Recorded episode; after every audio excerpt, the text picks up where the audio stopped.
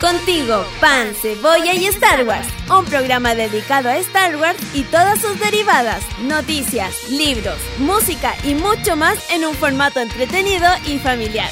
Desde una galaxia muy, muy cercana. Conducido por Luis Vargas.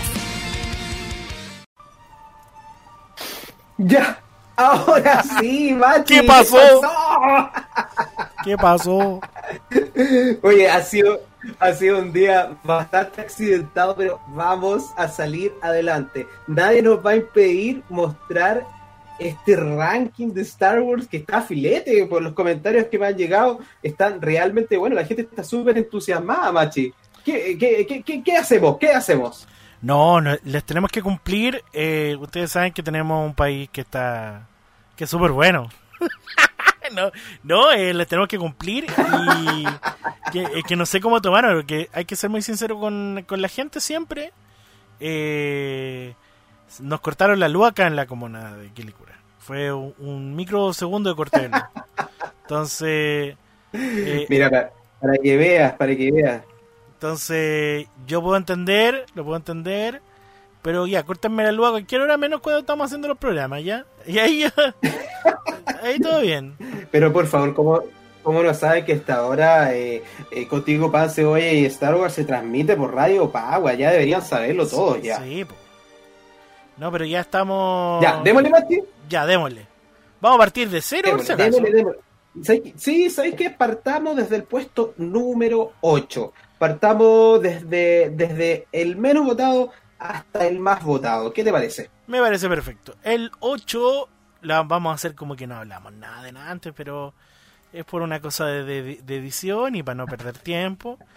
Eh, el 8 Exactamente. El 8 nos trae el mejor consejo de el, el consejo más bonito que puede tener cuando, eh, cuando alguien los quiere. Oye, la weá que dije antes se me olvidó totalmente, pero vamos directamente al 8. Ya va a salir, va a salir. Sí, porque en el puesto número 8 se encuentra el momento en que el maestro Luke Skywalker conversa, podríamos decir que por última vez con, con Yoda, eh, los dos ya son uno con la fuerza, y es ahí cuando el maestro Yoda le entrega uno de los mejores consejos que, que, se le puede dar a cualquier persona, a cualquier maestro Jedi, a cualquier ser humano en realidad, que es el consejo de que el fracaso no es tan malo, que el fracaso realmente es algo que nos hace crecer y que de verdad no deberíamos tener, yo te decía en la transmisión anterior, esta mirada tan occidental, por decirlo de alguna manera, que, que cuando alguien se equivoca o, lo castigamos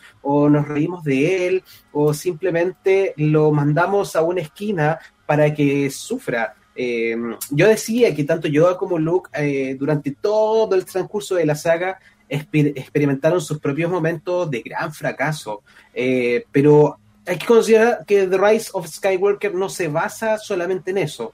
Eh, cuando Rey encuentra a Luke en acto, Luke le da un sable de luz y le da una nave, enviándola a destruir a, a, Palpatine. Eh, en este caso, no podemos decir de que Rey vaya a hacer algo que no se haya hecho, porque de verdad Palpatine ya se había vencido o ya eh, había sido asesinado, por decirlo de alguna forma, en el episodio 6, en, en el regreso del Jedi.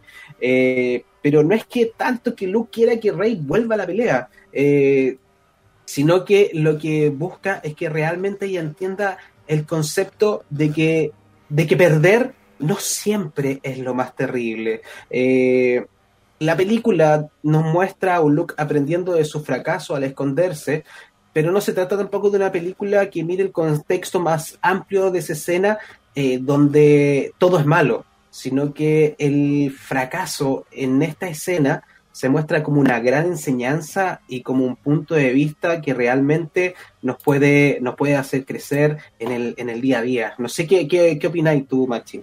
Yo, yo decía cuando, cuando tú ves a tu madre, a tu padre, a una persona cercana diciéndote con desde el punto del amor, no desde la violencia, eh, en, la, en, la, misma mirada de Yoda. De, y si, si alguien no cacha que eh, es solamente un Muppet, es solamente un títere, eh, no le encontraría tanta emoción, tanta emocionalidad, algo inerte. eh, desde ese desde ese prisma solo puedo decir qué bonita escena, es muy bonita escena. Todos los que hemos tenido cercanos, abuelos, familiares que siempre nos dan un consejo eh, justo y concreto, siempre nos hacen desde el plan del amor. Y, y eso eh, es lo que vemos en esta escena. Solo amor. Es una. Es, es solo amor y es una, de las escenas más, más, más eh, emocionantes, por decirlo de alguna forma, siendo que eh, la última entrega de Star Wars tuvo bastantes regalos para nosotros los fanáticos. Mm, sobre todo para mí, desde mi punto de vista, cuando Luke eleva el X-Wing y se lo entrega a Rey. Eh, pero ahí Yoda, mira, en esta escena nos dice, transmite lo que has aprendido, la fuerza, el dominio, pero la, la debilidad del el error y el fracaso también. Y ahí lo mira y le dice, sí, el fracaso en especial, porque el fracaso, eh, el mejor maestro es. Y, y le da una, una frase súper linda que le dice, somos lo que llegan a ser. Esa es la gran carga de todo maestro. O sea, el maestro siempre tiene que tener y considerar que lo que llegan a hacer sus aprendices es todo lo que ellos les pueden enseñar. Entonces, cuando le dice somos lo que llegan a ser, es realmente si ellos son buenos aprendices, nosotros también somos buenas, buenas personas. Así que en el puesto número 8 se encuentra esta, esta gran escena, esta icónica escena, una de, la, de las escenas más hermosas de, de, la última entrega de Star Wars que vimos el año pasado, en diciembre del año 2019, The Rise of Skywalker, que tiene sus momentos y este es uno de ellos. Pasemos al puesto número 7, Machi, ¿qué te parece? Vámonos directo al puesto número 7. El puesto número 7 encontramos eh, a nuestro gran Darth Vader con su nacimiento eh, en Star Wars, la revancha del Sith, el año 2005. Porque yo les contaba antes que tuviéramos el, el, el, el impasse. Eh, que después de los extraños sentimientos que nos dejaron las dos primeras entregas de la trilogía de, de las precuelas, la revancha del Sith se presentó eh, con un paso adelante en la calidad, cerrando la brecha que había entre el ataque de los clones y una nueva esperanza. Eh, una manera, y de una forma que se sintió bastante natural y, fluida. Mira, yo, yo decía recién, yo tengo enumerado, por ejemplo, que además del tono oscuro y la convincente historia para mí, que me gustó, de, de Anakin cayendo en la oscuridad, eh, la revancha del Sith está repleta de momentos icónicos que perfectamente podría haber estado en este ranking. Por ejemplo, está la escena en que Palpatine eh, se saca a tres Jedis antes de lanzar a Mace Windu a su perdición. Eh, además tiene las secuencias en las que Anakin masacra a los jóvenes. Luego está eh, el equipo que compone Yoda con Chewbacca en Kashyyyk, en la Orden 66. Eh, y la posterior matanza de los Jedi, la, la batalla épica de, con sable de luz de Obi-Wan con, con, con, general Grievous, y obviamente el duelo de Yoda con Palpatine. Eh, tiene muchísimos, muchísimos momentos, pero para mí, desde el punto de vista también, para los que votaron ustedes, eh, uno de los momentos más icónicos y, y, más relevantes del episodio 3 es la derrota de Anakin a manos de, de Obi-Wan Kenobi.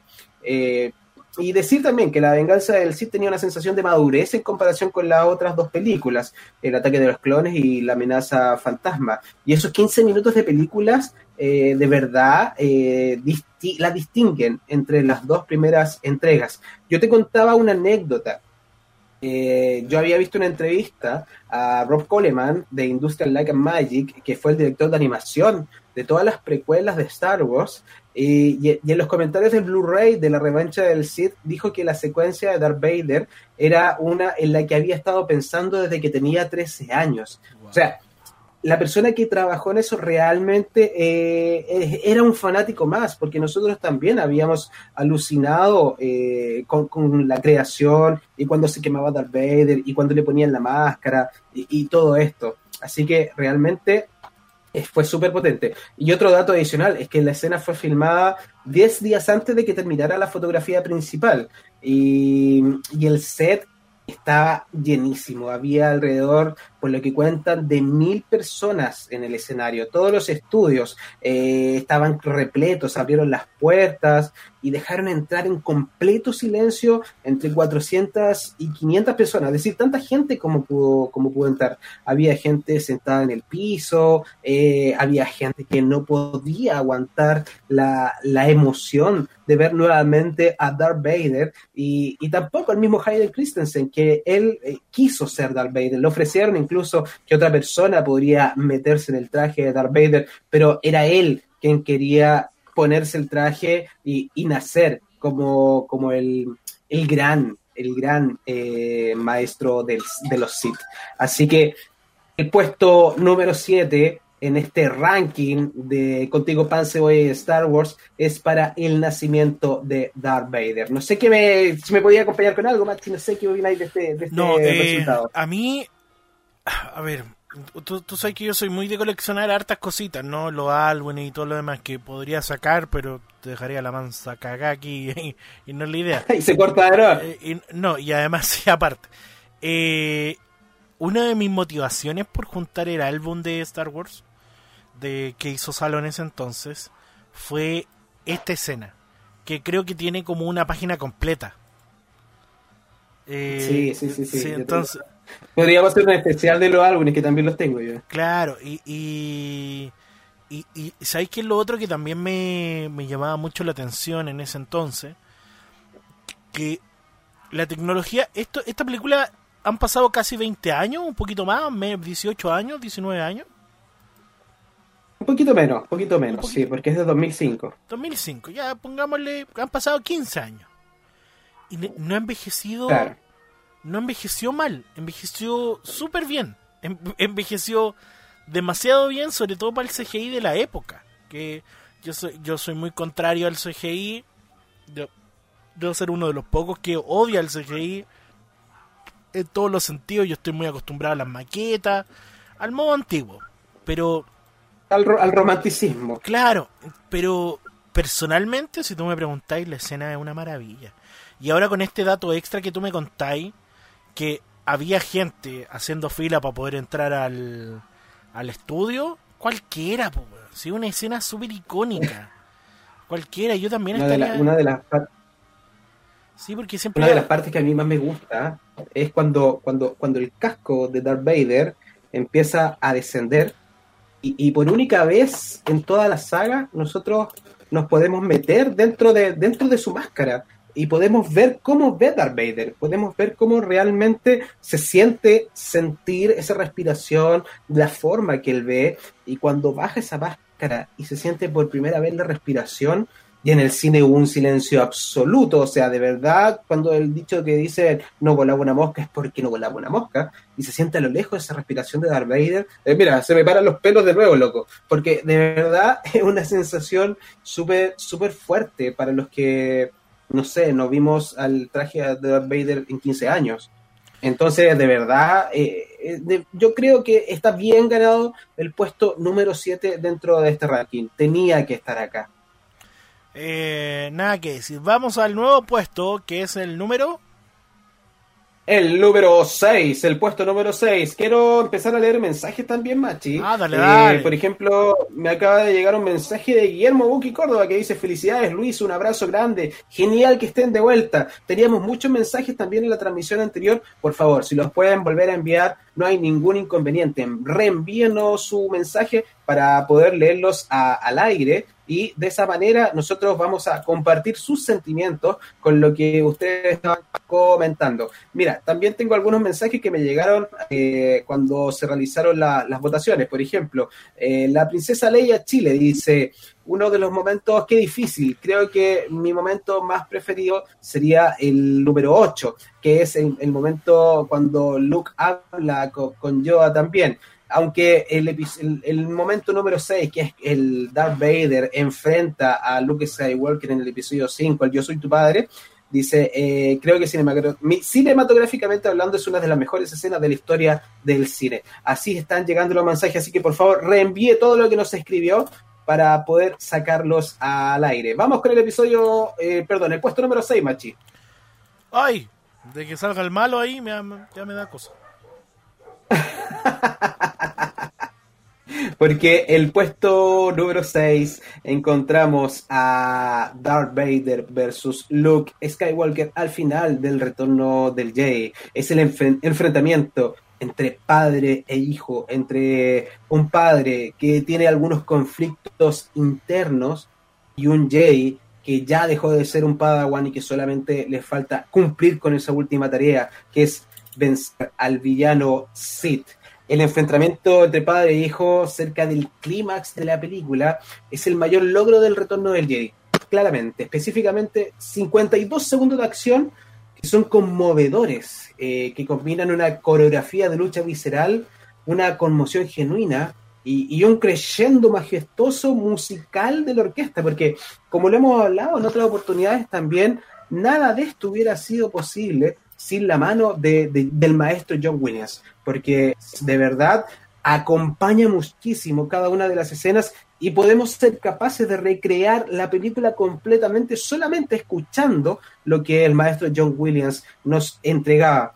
Eh, en un momento en que las series de películas de gran éxito y, la, y las exitosas en eso aún eran rareza en, Hollywood, el retorno del Jedi fue el clímax de un arco de personajes épicos que había comenzado seis años antes con Star Wars Una Nueva Esperanza. Eh, cerca del final de la película, las cosas están desesperadas la flota rebelde ha caído en una trampa y está siendo destruida. Luke, desesperado por salvar a su padre y traerlo de regreso a la luz, se encuentra luchando contra su némesis interno, por decirlo de alguna forma. Mientras el malvado emperador, eh, desde el fondo de, la Cámara Imperial, se ríe y ofrece líneas deliciosas y fulminantes. Eh, hay un momento, tengo un amigo en Facebook que me decía que cuando Luke se esconde en un rincón oscuro, negándose a pelear por lo que y enfrentar a Vader, se ve perfectamente la mitad de su rostro iluminado y la otra mitad completamente oscuro, es decir, la referencia entre la luz y la sombra. Eh, ese es un momento maravilloso, es una fotografía perfecta. Es justo en el momento que me, refiero, justo en el momento en que Darth Vader descubre de que Luke Skywalker tiene, tiene una hermana. Cuando en ese momento em, llegamos a ver que era una persona prácticamente tranquila y noble, pierde totalmente eh, el control. Eh, yo insisto, la culminación de todo lo anterior llevado a la furia por el deseo de proteger a sus seres queridos eh, como vemos ahí, desata un torrente de ira y, yo creo que de emociones reprimidas también, eh, porque el duelo se convierte en una embestida prácticamente desquiciada, eh, de golpes cortantes y, cortantes y totalmente fuertes, como sin pensarlo. Es llegar y golpear y golpear y golpear con rabia, eh, con ira. Eh, el resultado, todo lo vimos, le, corta brutalmente la mano a Darth Vader, que son como una revisión de las desgracias del imperio. Pero en ese momento, en ese momento Luke se aleja de, sus acciones. Claramente está delirando. Yo creo que entra en un periodo de, locura momentánea, eh, jadeando con la risa del emperador atrás. Eh, Luke se ve enfrentado a su peor miedo. Y ese es como el resumen de, esta, de, este momento. Eh, y ese peor miedo, que es caer en esta ira, lo puede hacer convertirse realmente en su padre. Entonces, hay un montón de conflictos en esta escena que no es solamente una pelea con espadas, sino que es la lucha de, del yo interno, la lucha de, la bondad, por decirlo de alguna forma, transformada en un lado oscuro que te hace poderoso y potente, capaz de vencer hasta el más malvado de los Sith. Eh, es fácil recordar cuando, cuando, Luke mira herido a Vader, mira, mira su propia mano, eh, que también tiene una mano robótica retorcida. Y, de verdad, en ese momento es cuando él da un paso atrás, arroca su sable y dice, no, ¿sabéis que Yo me voy a controlar. Yo no voy a caer al lado oscuro. Y ahí empieza todo el ataque del emperador, pero, pero ese momento eh, de la la recuperación del Jedi, porque en algún momento Luke también se llenó de energía negativa que, le permitió atacar a Darth Vader. esa recuperación del Jedi hace que esta escena realmente sea muy emocionante y claramente una de las más importantes de la saga Machi. No sé si me emociono mucho con esto. ¿qué, qué crees tú? No, está bien, sé que yo estaba, mirando la, escena. Yo les contaba fuera del aire, bueno, cuando estuvimos en la otra transmisión, cuando se nos cortó que estaba viendo Rock One y todo lo demás. Es tan sencillo hablar de la, del bien y la, de, bien y el, y el mal pero como lo trae Star Wars, cómo lo, lo pone complejo. Mira, justo estamos viendo la escena cuando está la oscuridad y está eh, la parte de la luz que tanto hablaba. Eh, eh son, son, son cosas tan sencillas. Todos estamos en el proceso de en algún momento nadie está libre en caer en el momento más negativo de la vida o poner en negativo, negativo hablo de sucesos negativos o cualquier delito o lo que sea o estar en un momento positivo. Sé que yo lo trato de apañar a, o lo trato de, acuñar a, los sucesos que estamos viviendo ahora. Pero yo creo que en la pandemia todos hemos estado en el lapso del bien y el mal. Todos hemos estado en un momento donde hemos querido mandar todo a la chucha como no, como oye, tengo que ser mucho mejor persona porque mis hijos me están viendo, porque mi familia me está viendo, porque mis hermanos me están viendo. Eh, eh, es, tan, es tan reveladora una imagen de una, de una película que tiene 50 años, eh, eh, o, un poquito menos. es una, una hermosa escena, nada más que decir. Sí, hermosa, hermosa, de verdad. Deja una sensación final con la que vivimos durante prácticamente 15 años, porque el episodio 1 después salió en 99 pero te deja una gran sensación el haber terminado de esa, de esa manera. Ahora ya hay discusiones que, que si los Seawolves deberían haber salido celebrando de esa manera o no, de las canciones que cambiaron, eso es otra cosa, pero el, final entre Darth Vader y Luke Skywalker en el retorno del Jedi, yo creo que es poesía pura, nada más que poesía pura. Así que, bueno, ese es el episodio, el, el, ranking, el puesto número 6. Vamos avanzando y ahora vamos al puesto número 5 que está constituido por dos grandes personajes, y por qué no, por más personajes, pero dos icónicos personajes de la saga que son nuestra amada Carrie Fisher, la princesa Leia, y Harrison Ford con su personaje Han Solo, esta icónica escena del te amo, lo sé cuando justo Han Solo está a punto de ser congelado, está a punto de ser eh, capturado por Darth Vader y Boba Fett, y no tiene ningún temor y demuestra totalmente eh, valentía al decir lo sé cuando la princesa Leia le dice te amo, porque todo fan serio de Star Wars conoce la historia. Cuando la princesa Leia finalmente profesa su amor por Han Solo, eh, su respuesta escrita, para, te voy a contar, Machi, su respuesta escrita, la que tenía que decir eh, Harrison Ford en ese momento era yo también te amo. Es como la típica frase del cine, o sea, te amo yo también. En cambio, Harrison Ford dice, lo sé. Y este es un momento hermoso, eh, a menudo citado como una de las mejores líneas improvisadas por actores en la historia del cine. Pero ¿sabes qué? ¿Es cierta la leyenda o no? Eh, por, qué? Porque en el 35 aniversario del Imperio Contraataca eh, salió una información que la conversación en la película entre el director y Harrison Ford se se modificaron algunas líneas justo antes de que esta fuera grabada.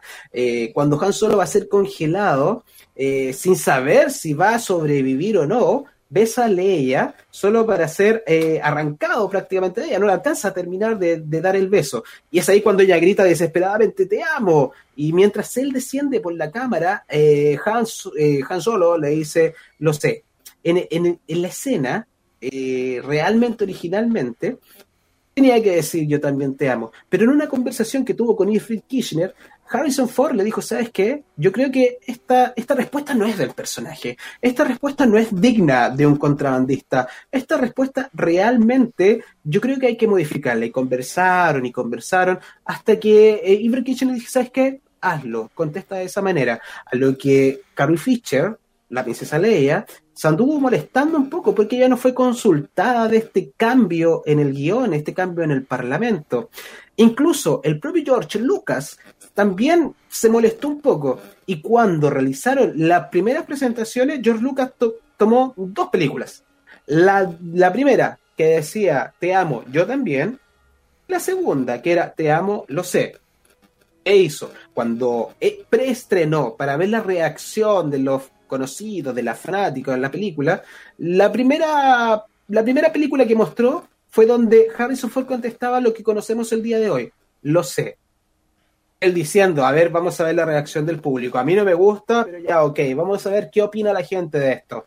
Cuando vio la respuesta de la gente, que fue prácticamente un aplauso, George Lucas ni siquiera se atrevió a mostrar la otra copia que tenía. Es decir, esa del Te amo yo también nunca apareció, nunca la vio nadie y desapareció de, la faz de la tierra, porque realmente quedó tan conforme el público con esa respuesta y de esa manera quedó tan convencido George Lucas de que realmente no, no fue necesario mostrar la otra, la otra escena, la otra película.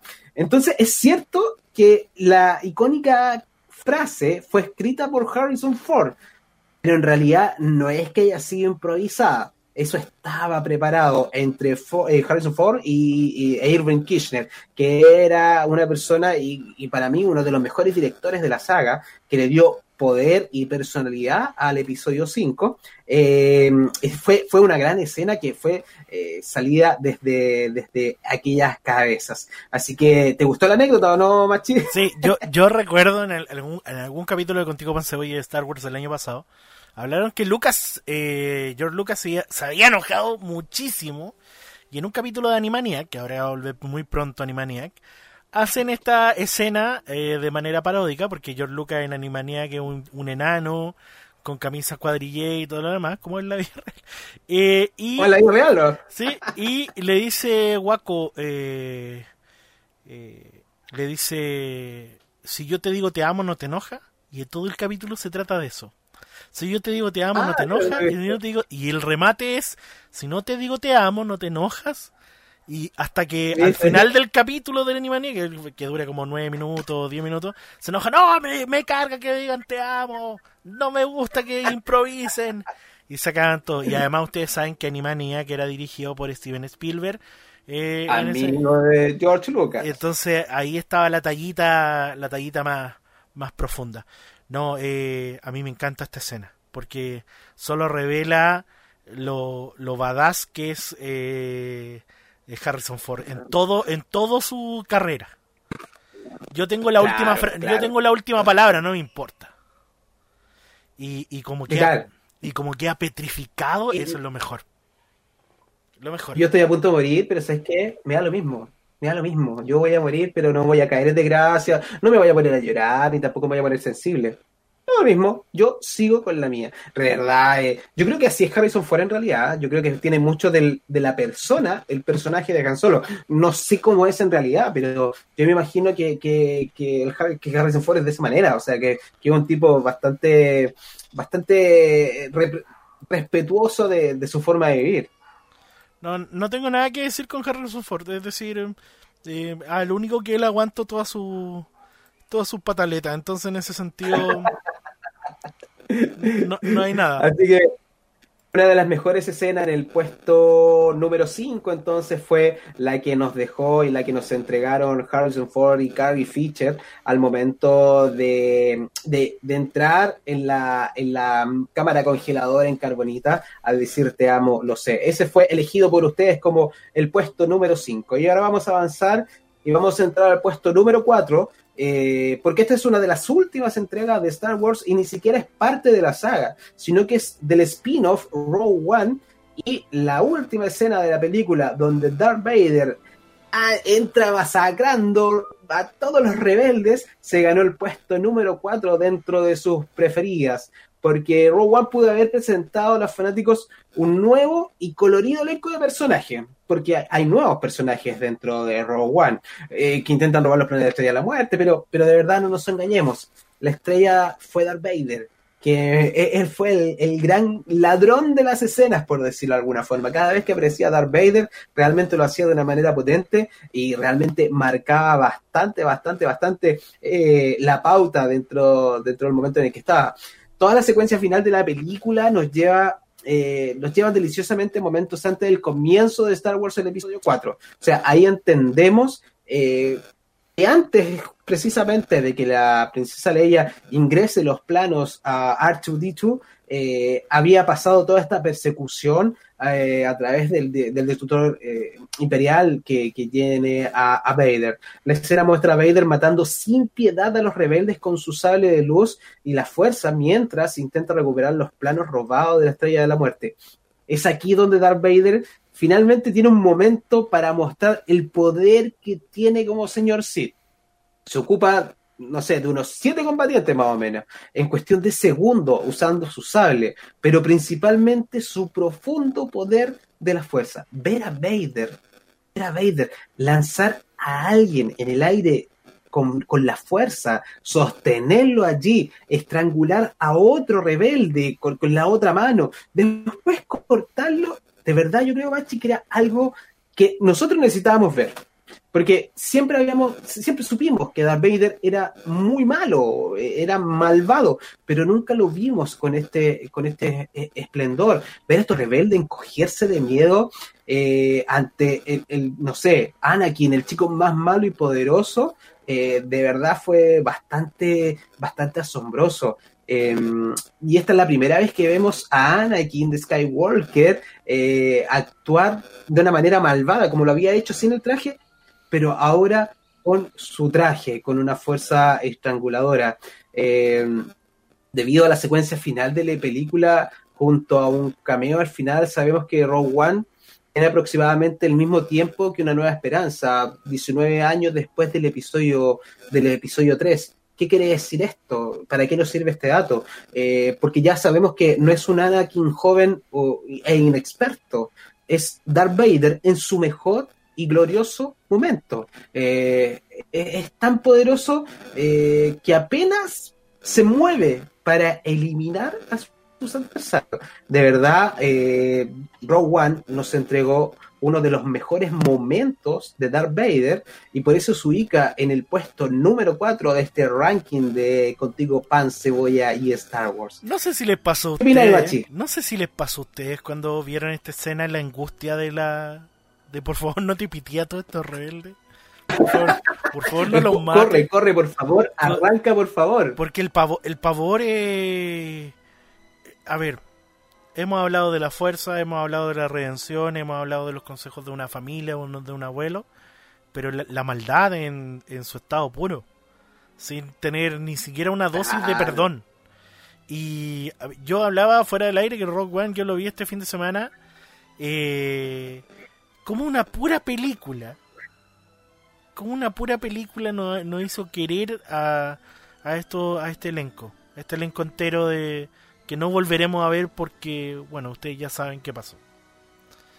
Sí, en realidad yo creo que la mejor decisión fue, fue haberlos eliminado, por decirlo de alguna manera, porque si no, ¿dónde los metemos en el universo de Star Wars? Habría que crear spin-off paralelos. Entonces, yo creo que era, entre comillas, lo más fácil, pero también era lo más lógico, que, que no siguieran entre nosotros, porque de verdad eh, era difícil después con este enjambre de información que tenemos, eh, meter a todo, a Cassian Andor, a Ginerso, a Chirrut, a todos en, en, algún lugar dentro, dentro de la saga. Así que un aplauso para Rogue One, de verdad, a mí me gustó muchísimo, es una de las películas más entretenidas de la saga y sobre todo de la mitad de la película hacia adelante, después del mensaje del padre de cuando ya entran a, a, a la batalla propiamente tal, eh, de verdad es una película que me emocionó mucho, sobre todo con el cameo final de la princesa Leia, de Leia Organa, cuando tú la ves y a mí en el cine de verdad se me puso un nudo en la garganta diciendo, ¿sabes qué?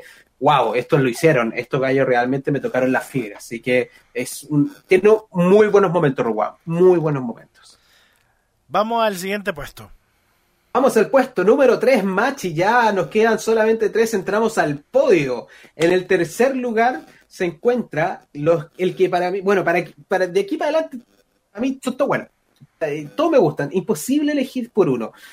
Pero en el tercer puesto se encuentra eh, la escena de los dos soles en Tatooine, con Luke Skywalker mirando el destino, mirando hacia el horizonte y sobre todo con uno de los temas más emocionantes que nos entregó John Williams, que es el Binary Sunset. Porque este momento, cuando un joven Luke Skywalker, ávido, a ver, ávido de aventuras y lleno de sueños, observa cómo se establecen los soles gemelos de su planeta, es una de las escenas más icónicas de toda la saga de Star Wars. Y por lo tanto, ¿sabéis qué?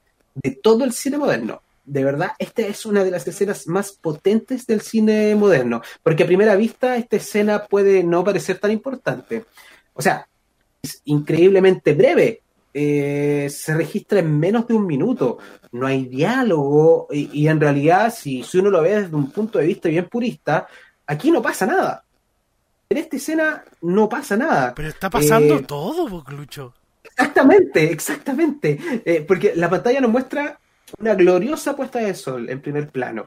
Gigante, gigante, gigante. Al mismo tiempo, lo que yo te digo, John Williams de verdad nos pone de rodillas con el creyendo del tema, como va avanzando. La puesta de sol representa el límite de lo que Luke puede saber. Luke no sabe que hay más allá de esas dos estrellas. E, esa es la belleza cegadora de lo desconocido. Quiere decir que si supiera dónde iba su futuro, es posible que él no quiera ir. Porque en ese momento era un granjero, no era un Jedi ni un Padawan, era solamente un granjero. Finalmente la escena vuelve a Luke y él toma una respiración profunda y sueña tan fuerte como puede. La cabeza de Luke al suelo, eh, recordando, creo yo, ya poniéndome un poco romántico con esta escena, que no está enojado consigo mismo, sino que literalmente con Tatooine, que, que está como molesto de la situación que está viviendo. Y, cuando acepta que su destino, entre comillas, entre comillas, es la mediocridad, por decirlo de alguna forma, la, la, escena, la escena termina. En, resumen, Machi, la escena, a ver, es abrumadora, eh, tiene eh, pertenencia de, de en propósito, oportunidad, pero sobre todo, creo yo, tiene incertidumbre, eh, es, emotiva, es conmovedora, porque si lo miramos en retrospectiva, podemos, podemos ver que es la última puesta de sol binaria que Luke observará con, con mediana tranquilidad e inocencia. O sea, el día siguiente todo cambió, porque al día siguiente Luke va a buscar a R2, se encuentra con Obi-Wan, regresa a su casa y, la ve destruida porque sus tíos fueron asesinados. Vamos, Aisley, conoce a Han Solo, conoce a Chewbacca, o sea, ese es el momento en que todo cambia. Es la última vez en que hay un granjero mirando los dos soles. Eh, por último, la escena proporciona un mensaje tan subliminal que, en ese momento en sí no puede ser captado a la primera. Lo que pasa con la puesta de sol es que es representativa del tiempo, eh, porque pronto va a venir la oscuridad. De ahí para adelante nunca más vimos algo tan luminoso, algo tan, tan, tan claro. Eh, y ahí nos damos cuenta que Luke no puede evitar su destino, eh, no, puede negarse a lo, que, a lo que viene, porque él no eligió ser un Jedi, sino que su destino ya estaba escrito antes prácticamente de nacer. Y sabes que la, subliminalidad, sublime esta cuestión del, del Binary Sunset, nos dice que todos tenemos un destino y que, no podemos escapar de él. Eso es lo romántico de esta escena. Está construido sobre el romance, eh, sabes que incluso de nosotros. Yo creo que esa es la clave de sí, esta escena. Sí, a mí yo lo voy a dar por un para nuestros jóvenes y adolescentes. Yo, yo ya dejé de ser joven. Ya, ya no soy joven. Tengo somos adultos jóvenes. adultos jóvenes, pero ya no sé. Te das cuenta que cuando uno elige, uy, aquí me gusta unir la realidad con la ficción, pero cuando uno elige ser profesional o elegir un oficio o meterse en los en las artes o hacer algo que está fuera de foco tiene su propio binary sunset tiene su propio tiene su propio atardecer complejo diciendo por la chucha porque a mí no me está yendo bien que eh, eh, eh, eso es como el proceso a, los cambios, hacia crecer y, y, sobre dejar la niñez, es eso. me, me encanta esa escena, me encanta, me encanta. Es gloriosa, es a mí es una y lo voy a lo voy a decir ya como una anécdota personal. Yo volví a ver eh, Star Wars, o sea, o vi Star Wars por primera vez en el cine el año 97, cuando se realizaron las reediciones de las películas. Yo no alcancé a verla en el cine el 85, el 86, no alcancé a verla, en el 83 no alcancé a verla en el cine, eh, pero sí el 97. Y recuerdo que ese día, cuando estrenaron Star Wars, que antiguamente no sé cómo será ahora, pero antiguamente se estrenaban los días jueves las películas. Y las primeras funciones eran a las 11 de la mañana. Y yo recuerdo que ese día casualmente a mí me dolió la guatita. Entonces no fui al colegio. Mi mamá no, me mandó al colegio. Y, ya como a las nueve de la mañana se me pasó. Dije, ¿sabes qué? Me voy a conseguir unos cuadernos. Y fui a conseguir unos cuadernos, pero en realidad yo me fui al cine. Y, la película, por ejemplo, no se partía a las 12 del día. Y yo iba en la micro en ese momento, para llegar al cine teníamos que, acá en Santiago de Chile teníamos que ir al centro. No es como hoy día, que yo tengo literalmente un cine en la esquina de mi casa. O sea, si yo quiero ir al cine, yo camino 10 minutos y llego. Antiguamente teníamos que tomar una, una, una micro, un bus, para poder llegar hasta el centro de Santiago, donde se encontraban los complejos. Y yo recuerdo que la película, por ejemplo, partía a las 12. Y a las 12 yo recién me estaba bajando de la micro. Entonces tenía dos opciones. O esperaba la otra función de las 3 de la tarde, o entraba a la mitad de esta película y la volví a ver de nuevo después. Ahí vino cuál elegí la verdad entré a la, entré a la mitad de la película y volví a verla después. Pero justo el momento en que yo entré era cuando Luke estaba mirando los dos soles. Imagínate mi, mi sensación cuando yo entré al cine. Nunca había visto Star Wars en pantalla gigante y lo primero que veo son estos dos soles, esa música y Luke mirando al futuro. Lloré lloré. Literalmente me puse a llorar de la emoción, primero que todo por ver a Star Wars en el cine, pantalla gigante, que en esa época el que tenía una tele 20 pulgadas, de esas grandes, antiguas, era la tele grande, o sea, no, no habían pantallas planas, ni menos de cuarenta y tantas pulgadas, ni cincuenta, nada, o sea, una tele grande era una tele a tubo de 20 pulgadas. Verla en, esta, en este tamaño tan grande y con ese sonido tan fuerte que retumbaba en los oídos, de verdad eh, me marcó completamente. Y yo creo que de ahí, si yo ya era fanático de Star Wars, en ese día me enamoré, me terminé de enamorar. Fue como amor a primera vista en el cine. O sea, literalmente fue bastante fuerte para mí. Así que para mí es uno de los momentos que más atesoro. Y, y de verdad, eh, yo creo que está súper bien en el ranking dentro de los tres primeros. Sí o sí, dentro de los tres primeros. Así que ya, vamos, Machi, después de haber contado esta historia de vida, después de haber contado esta anécdota personal, eh, vamos con el puesto número 2, creo yo. porque el puesto número 2 es uno de los, de los más relevantes también porque desde mi punto de vista marca el antes y el después de Star Wars. Gracias a este momento, es porque tenemos más películas, tenemos menos, tenemos precuelas, tenemos secuelas. Gracias a este momento en Star Wars eh, se marca la pauta de, por qué existe esta saga. Y es el momento en que el maestro Yoda en el Imperio contraataca. Eh, está con Luke Skywalker, le está enseñando y le da estos mensajes de vida que ya en esa época lo decía, porque esta escena es básicamente el corazón y el alma de Star Wars. La música, el diálogo de Yoda sobre la fuerza, el fracaso de nuevo, el fracaso de Luke, la atmósfera, la simplicidad de todo, está bellamente construida y, llena de mucho, pero mucho cuidado. Y, y, te voy a contar un secreto, Machi. Durante años el famoso consejo de Yoda a, Luke Skywalker sobre, sobre como que, que, me molestó un poco. Como que no era mi escena favorita, era como hazlo o no lo hagas, no hay intento. Es como, siempre me pareció eh, totalmente reduccionista, así como demasiado orientado en los resultados, como, como que se sentía menos como, como sabiduría espiritual y más como vamos a decirlo con toda su letra, como una motivación corporativa, como, como un Nike, just do it, o sea, tú puedes, hazlo, ¿cachai? Porque en la escena Yoda está trabajando con Luke que se encuentra en las primeras etapas de su entrenamiento. Y, y, ahí pasa, por ejemplo, que él se encuentra de cabeza con Yoda posado en una de sus piernas, usando la fuerza para levitar una roca, eh, está haciendo todo un, todo un esfuerzo. Eh, y, también se molesta Luke porque está porque su, ex-wing estaba en el pantano, porque Arthur tampoco ayuda mucho con sus movimientos, se desconcentra, ayuda, se cae al piso, o sea, de verdad no es un buen momento para, para, para Luke Skywalker. Y él dice, en una escena, dice, nunca vamos a lograr sacar esta X-Wing. Y se queja de lo que está pasando. Yoda le contesta, le dice, ¿tan seguro estás de eso? Siempre contigo no se puede hacer nada.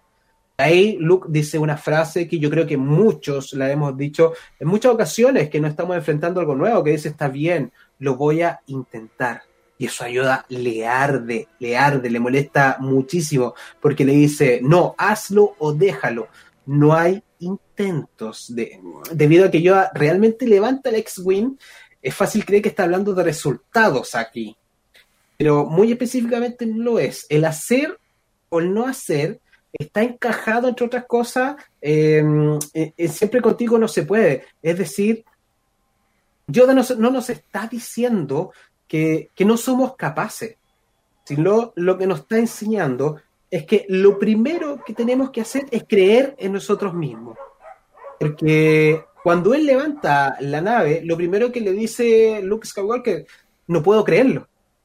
Lo que le contesta Yoda es, por eso fallas. O sea, para hacer cualquier cosa, y este es un mensaje no solamente de Star Wars, sino que un mensaje de vida, para hacer cualquier cosa, primero tenemos que creer que lo vamos a hacer. Porque si decimos voy a intentarlo, realmente ya partimos con, la mitad perdida. O sea, si yo te digo lo voy a intentar, si no lo logro, bueno, yo nunca te prometí que lo iba a intentar, nunca te dije que me iba a esforzar. Entonces, realmente, después cuando fui creciendo, esto me marcó muchísimo, incluso, incluso en el diario vivir, porque cuando nos metemos en, nuevos proyectos o, incluso en cosas nuevas que están dentro de tus posibilidades, si partimos diciendo voy a intentarlo, realmente eh, estamos partiendo perdiendo. Estamos partiendo diciendo, ¿sabéis qué? Yo creo que no lo voy a lograr. Entonces lo que nos muestra aquí yo hay, lo que a mí me, con la madurez logré comprender, era que, el fracaso llega cuando nosotros decidimos que, va a llegar. Eh, porque Luke no cree que puede lograrlo, pero después hay un cambio total cuando él logra ver que realmente sí se puede. Eh, y, el mensaje potente es, ¿sabéis que no nos rindamos antes? ¿Sabéis que si llega a pasar algo, hagámoslo, pero hagámoslo de corazón y comprometámonos y involucrémoslo en lo que estamos haciendo? No sé qué, qué, qué opináis, Manchi. Es que cuando los abuelos le dicen, eh, sale para allá, yo soy, yo hazlo con ganas. O cuando tu mamá te dice, si lo voy a hacer de mala gana, no lo hagáis, pues. No, Exactamente. Es lo mismo.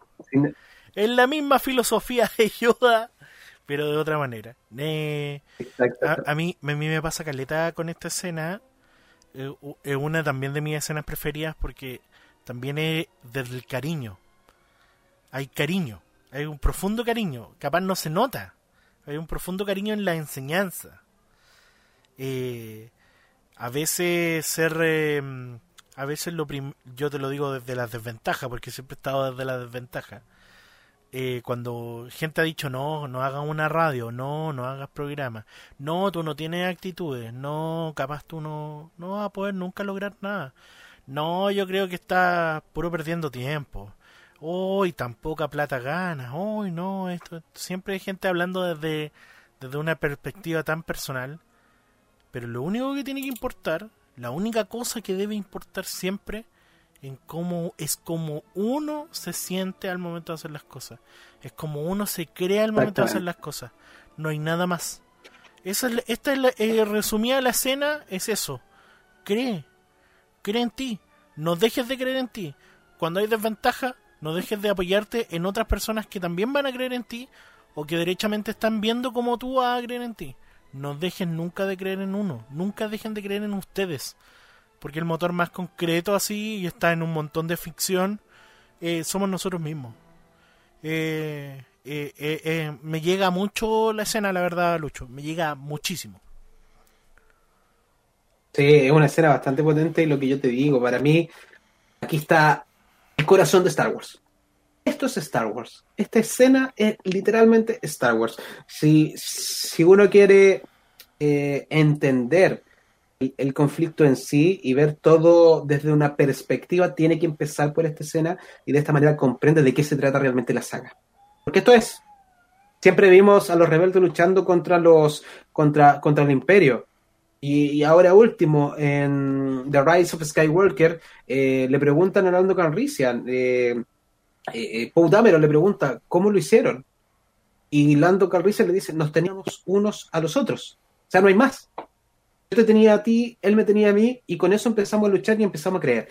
Así que realmente es una escena muy hermosa, es muy romántica. Eh, yo creo que está bien, bien ganado el puesto número 2. Perfectamente el puesto número 2. Y ahora vamos a entrar al puesto número 1, Machi, el puesto que, que incluso el maestro Mark Hamill, oye, ¿Qué, opináis de, que Mark Hamill haya votado en esta encuesta? ¿Qué, qué creéis? ¿Hasta dónde hemos llegado, macho? A mí me gusta mucho. Eh, eh, habla, de que está muy complementado, está muy complementado con, la afición, con su familia. Eh, ¿Sabéis que quiero partir yo con este puesto diciendo algo? Una de las mejores escenas que yo he visto en la vida en una escena de pelea en lo que es, lo que es occidental y lo que es ciencia ficción son dos esta en su primer lugar y, y, otra que es de Star Wars también cuando están peleando con... Eh, están peleando en, en, Bueno, en Rock One ya, ya también la vimos. También me gusta mucho como ciencia ficción y todo lo demás. Pero a mí el contexto acá de... Del, del sentimentalismo. Hay una weá que no se puede explicar, yo no lo puedo explicar muy bien sobre qué te parece el abandono y el proceso de decir tú tienes mis raíces, Tú eres sangre de mi sangre. ¿Quieres, ¿Quieres tirar para el bien? No vas a poder nunca tirar para el bien porque tienes mi sangre. Yo soy el mal. Y, y tú, por, por ese motivo, más, más, más, más malo que bueno vas a hacer. Y después cuando, bueno, y ustedes ya después conocen la historia, no, no hay mucho más que contarles. Eh, eh, eso es lo, todo lo que quiero, así como resumir, de lo que me produce esta escena. Me produce eh, hay muchos papitos corazones en, nuestro, país eh, que en algún momento les van a les van a pasar la cuenta. Y, esto es, eso. No creo que les vayan a cortar un brazo, una extremidad, no, no hablo de eso. Sino hablo de que, que la sangre siempre va a tirar. Y, y, la, sangre y la redención siempre tiran para un lado. para mí es un magnífico primer lugar, la verdad. Sí, mira, y cuando yo, le, yo, le, tiré la pregunta a Mark le dije, ¿sabes qué? De, estos, de estos ocho momentos, a ver, por favor, elige uno, a ver si te tinca. Y él me contestó, me dijo, es difícil elegir solo uno, pero el número tres, que es este, este momento que vamos a presentar, que es la, el momento del Yo soy tu padre, parece haber tenido un impacto más duradero. O sea, eh, para Mark Hamill, este, este es el momento más icónico de la saga. Eh, porque si hubiera una escena que, todo, que todo el mundo conociera dentro de Star Wars, ¿sabéis que Yo apostaría toda la plata, toda la plata a que es esta escena. O sea, de verdad, aunque no lo crean, hay personas, yo conozco personas que, no han visto Star Wars. Hay que oh, yo soy de ese 1% que no. Ya, yo conozco personas que nunca en su vida han visto Star Wars. Sin embargo, citan o hacen referencia a esta escena. Son, pocas las frases en la historia del cine que pueden ser catalogadas como memorables, pero, pero sin lugar a dudas, esta es una de las más legendarias y para muchos es derechamente la primera de la lista. Yo soy tu padre, que, pronuncia Darth Vader después de, derrotar a, un joven todavía, un joven Luke Skywalker. Eh, todos sabemos que George Lucas tras escribir la versión final del Imperio Contraataca estaba bastante intranquilo con la reacción que pudieran tener los espectadores cuando, cuando supieran quién era en realidad Darth Vader en, la Guerra de la Galaxia. Eh, ya nos habían dado un guiño, algo, y lo que sabía la gente en ese momento era que Darth Vader había traicionado y matado o asesinado al padre de Luke después de que Obi-Wan eh, le, había, le había dicho eso al momento de, que un joven Skywalker le, preguntó. Eh, pero Lucas quería que la segunda parte de la película eh, llevara las cosas mucho más lejos y que su argumento mm, se torciera dramáticamente con la revelación de un oscuro secreto familiar que, involucraba nada menos que, que, a los dos antagonistas de la película. El guion definitivo escrito por Lawrence Kasdan eh, solo acrecentó eh, los lados oscuros de la historia y dejó la frase como, como, como, como un momento perfecto que, que, desataría una cadena de hechos, los que serían resueltos en la tercera parte, eh, en las precuelas, en la secuela. O sea, de verdad, esta frase permite que Star Wars tenga nueve películas el día de hoy. Con esta frase la franquicia se extendió y vive hasta el día de hoy, gracias a esta revelación.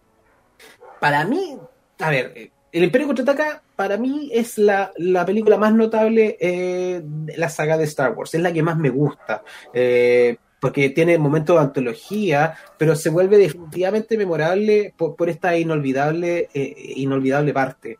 Eh, la, la, revelación encarnada en la frase causó un momento de estupefacción en, en los cines de todo el mundo y, y solo acrecentó la imparable popularidad de la genial saga en ese momento. También desató una lógica impaciencia eh, por conocer la tercera parte, que era el, el retorno en el torno del, del Jedi en ese momento. Y hay un montón de mitos que rodean eh, la historia de esta frase. Eh, porque supuestamente lo que tenía que decir eh, y lo que sabía David Prowse era que él decía Obi-Wan mató a tu padre. Porque lo que quería el, el, director y George Lucas era que esto no se filtrara bajo ningún punto de vista. Además que George Lucas ya estaba un poco peleado con David Prowse por algunas revelaciones que había hecho anteriormente en una, en una revista bien popular en Inglaterra. Entonces como que no le confiaba mucho que, que esta parte tan popular, porque sabía que si esto se filtraba, la película realmente no, no iba a ser eh, el impacto que, que, iba, que iba a tener.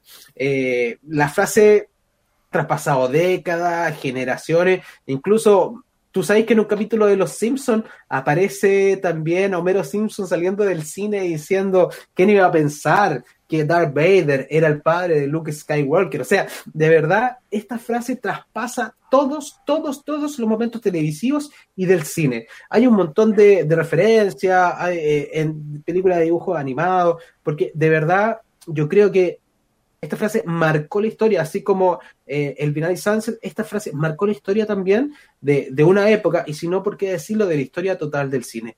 Y, y de verdad esa revelación hace que, que nosotros los fanáticos sintamos un amor por esta saga, ya que gracias a ella tenemos por lo menos nueve, nueve entregas que nos dieron eh, la empresa de, de, George Lucas. Eh, no sé qué opináis, Pachi. ¿Te gustó el número uno, no? A mí me encantó el puesto número uno, muy buen puesto, la verdad, eh, es, como tú dijiste, icónica. Eh, va a pasar el tiempo, nosotros vamos a fallecer en algún momento, no ahora, pero cuando seamos viejitos, y esta escena toda, todavía va a seguir siendo una de las mejores escenas de la ciencia ficción en el mundo. Exactamente, sí, exactamente. Porque de verdad es, incluso, yo, sí, yo, lo repito siempre, hay gente que no ha visto Star Wars. Yo conozco, como, como tengo tanta cercanía con Star Wars, me dicen, oye, ¿sabes que en realidad yo nunca la he visto? Y está bien que no la hayan visto, pero sí conocen esta escena, Luke, yo soy tu padre. Y que hay, hay momento, el, el efecto Mandela, porque muchos dicen, Luke, yo soy tu padre, y en realidad dicen, no, yo soy tu padre. Pero eso puede ser para, para otro programa, los efectos Mandela de Star Wars. Eh, bueno, Machi, así hemos llegado al final del ranking. ¿Estáis conforme con el ranking o no? Buenísimo ranking, estuvo muy bueno. Gracias eh, a la audiencia. Discúlpenos por, por lo que vivimos al principio del programa, pero ya hicimos el programa completo y eso es lo que más importa. Eh, aunque hayamos terminado un poquito más tarde, a lo mismo estuvo tremendo el programa del día de hoy de Contigo, Pan, Cebolla y Star Wars. Fue un buen análisis, un buen análisis hecho con puro corazón nomás, por amor por la saga y por agradecimiento también a todas las personas que votaron. Fueron más de 3.000 votos los que llegaron, machi. O sea, de verdad ayer me volví mono contando porque no estaba preparado para esta cantidad de gente votando. Así que todo esto que nosotros vimos no fue elección solamente de nosotros, sino que fue elegido netamente por, por ustedes. Y yo creo que igual el voto de Mark Hamill llevó pauta. O sea, muchos se sumaron y dijeron, no, si el voto, el, el, ese voto yo también voto el mismo. Así que por ahí llegó. Pero él fue uno más solamente dentro de todas las personas que votaron, no se sumó por 10, ese voto no, no, valió por 20, así que fue uno más, así como usted, el voto de usted tiene tanta validez como el voto del maestro Luke Skywalker que se hizo presente también en nuestro querido programa Contigo Pan, Cebolla y Star Wars. Oye, y recuerden, el 25 de octubre ir a votar, es muy importante ir a votar, eh, no, no, no está de más ir a votar este día del plebiscito. Ahí pasando el aviso, 25 de octubre, y vieron si fueron, de, fueron vieron si eran vocales de mesa, lo pueden ver en el cervel.cl. Sí, hay un tiempo todavía para, para excusarse si usted para se de mesa y ya después Después va a salir el segundo llamado, que ya es el definitivo, así que bien atento a todo lo que son las redes sociales de, de Cervel, sobre todo, para que podamos cumplir con nuestros deberes cívicos y como corresponde, vayamos a votar el 25 de octubre. ¿Sabes que deberíamos hacer un programa especial ese día? Por ahí con las 7 de la tarde, quizás, cuando, de hecho, cuando vayamos viendo. Usted me, usted me está leyendo la mente porque eh, el día el día 25 de octubre a las 7 de la tarde tenemos programación hasta que las velas no ardan. Porque. Exactamente. Porque. ahí vamos, a hacer posta. Claro, no, porque la, va a estar bien bueno el, eh, la, votación y nosotros, desde nuestra perspectiva, vamos a tener especiales de Contigo Pan Cebolla de Star Wars, Community Service, algunos otros programas. Todos vamos a tener un, un, programa especial previo al plebiscito para entretenerlos y eh, Podríamos ver entonces las votaciones, algunas capsulitas ese día de las votaciones de Star Wars, cómo se han provocado todas las sesiones del Senado, sobre todo el episodio 1 tiene mucha política. Así que ah. mientras vemos los resultados, mientras seguimos, podemos dar algunas capsulitas también para que todas las personas que son fanáticas del Contigo Pan Cebolla y Star Wars ese día nos acompañen con entretención, con información pero también con harta, con harta, con harta veracidad, porque vamos a ir informando al momento lo que va a estar pasando. Así que ya están todos invitados a poquito rato, así que vamos a estar ese día presente acompañándolo a usted en estas votaciones tan importantes. Oye, yo mañana empiezo un nuevo programa acá en la Radio Pago, un nuevo desafío a las 9 de la noche. Martes constituyentes, vamos a estar hablando todo lo que es el plebiscito Vamos a estar hablando con eh, el abogado Iván eh, Breves, que nos va a estar contando cómo es el asunto de qué es lo que necesita la nueva constitución, cuáles son los puntos, qué es lo que debilita la nueva constitución. Para que quiera eh, acompañarme, estaré los días martes a las 9 de la noche hasta que tengamos el cambio de, de, de constitución, si Dios quiere, en martes constituyente. Perfecto, Machi. Así que ya están todos invitados para Marte Constituyente. Y también, Machi, te agradezco nuevamente el haberme acompañado en este programa. Sabes que lo pasé, a pesar de todos los temas técnicos, lo pasé súper bien. Me gustó porque de verdad, como que me, me volé. Me fui en la volada y expresé todos los sentimientos que tenía por cada una de las escenas de Star Wars y espero que a ustedes que están mirando el programa le haya hecho un poco de sentido también. Y si no, escríbame acá abajo en los comentarios cuál cree usted que faltó, qué escena deberíamos haber incluido, no está de acuerdo con el ranking, le hubiera gustado que el 3 esté en el puesto número 1, lo que sea. Escríbalo acá en los comentarios y los invito. Machi, muchas gracias por acompañarme, siempre ahí al pie del cañón y a ustedes también los invito para que me acompañen la próxima semana, el próximo lunes a las 7 de la tarde en un nuevo episodio del contigo pan, cebolla y Star Wars aquí en Radio Pagua. Un abrazo grande y nos vemos. Chao, chao, chao.